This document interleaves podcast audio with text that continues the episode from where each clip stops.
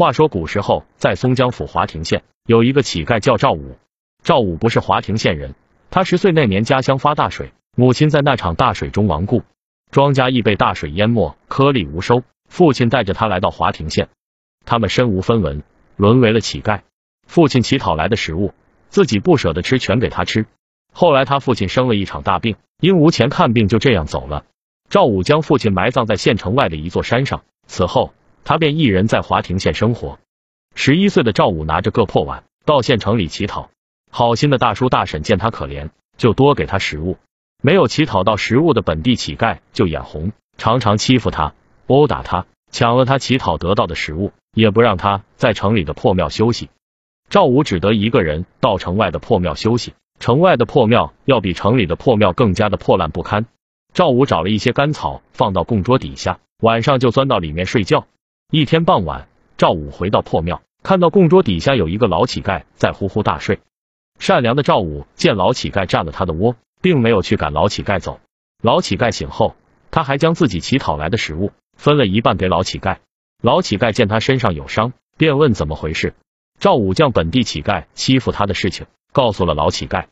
老乞丐叹息道：“我游历五湖四海，这种事见多了。这本地人多有欺生的。”一连三天。赵武都将乞讨来的食物分一半给老乞丐。老乞丐见他每天回来，身上都有伤。通过几天的观察，老乞丐知道赵武为人善良忠厚，便传授了他一套棍法，让他能自保。此后，每天晚上赵武都跟老乞丐学习棍法。转眼三个月过去，赵武的棍法已小有成就，本地的乞丐再也不敢随意欺负赵武了。老乞丐离开了破庙，继续四海云游去了。赵武晚上依旧钻到供桌下睡觉，时间一天天的过去，赵武已经十八岁了。一天晚上，赵武睡得正香，被人的说话声给惊动醒了。他通过供桌前面烂布的一个破洞，看到破庙里站着三个人。月光从屋顶破洞照下来，他看到两个凶神恶煞的大汉，背上还背着刀，应该不是善类。另一个人他认识，是县城里的李公子。这位李公子仗着自己学过几年武艺。是横行霸道，欺负弱小。他听到李公子说：“二位好汉，明天孙小姐要到寺庙上香，必须要经过三里坡。你们二位应该知道怎么办了吧？”一个大汉回道：“李公子，你就放心吧，既然收了你的钱财，你交代的事情我们定会办得妥妥的。”说完，三人对视一眼，哈哈大笑，之后就各自离开了破庙。赵武自言自语道：“看来这三人打算明天在三里坡加害孙小姐。孙员外可是个大善人。”常常在府门外施粥，救济穷苦百姓。我明天定要赶去救孙小姐。赵武说完就闭上眼睛睡觉，养足精神。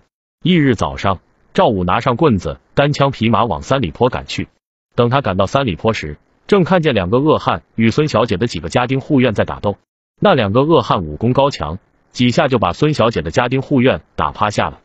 那两个恶汉不知在等什么，并没有急于加害孙小姐。赵武见状，未作多想。直接冲了上去，与那两个恶汉缠斗在了一起。棍子在赵武手上宛如游龙，打的两个恶汉没有还手之力。最后以一招棍扫八方，将两个恶汉打趴下。孙府家丁拿来了绳子，将两个恶汉捆了起来。众人一起把两个恶汉押往县衙。在路上，丫鬟对孙小姐说道：“这位乞丐高手一定就是小姐命中注定之人了。看来那个算命先生算的真准。”孙小姐看了赵武一眼，脸色羞红。赵武听到了他们的对话，听的是一头雾水。众人来到县衙，见孙员外早已等候在了那里。原来早有家丁先行将事情报告给了他。光天白日下有人行凶作恶，县令当即升堂审案。那两个恶汉被打了三十大板后，终于招供了，一五一十说出了事情的原委。原来他们是江湖上专门劫道的恶匪。由于李公子看上了孙小姐的美貌和孙府的家产，请了一个算命先生，在街上与孙小姐偶遇。算命先生就给孙小姐免费算了一卦，告诉她明天上寺庙上香就会遇上命中注定之人。孙小姐见算命先生不肯收卦钱，肯定会认为不是骗子，明天就会去寺庙上香。